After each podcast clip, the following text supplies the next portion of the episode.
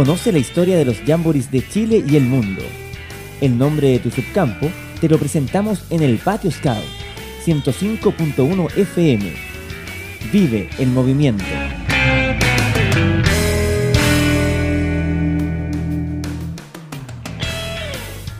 Jamboree Nacional de Parral, 1996.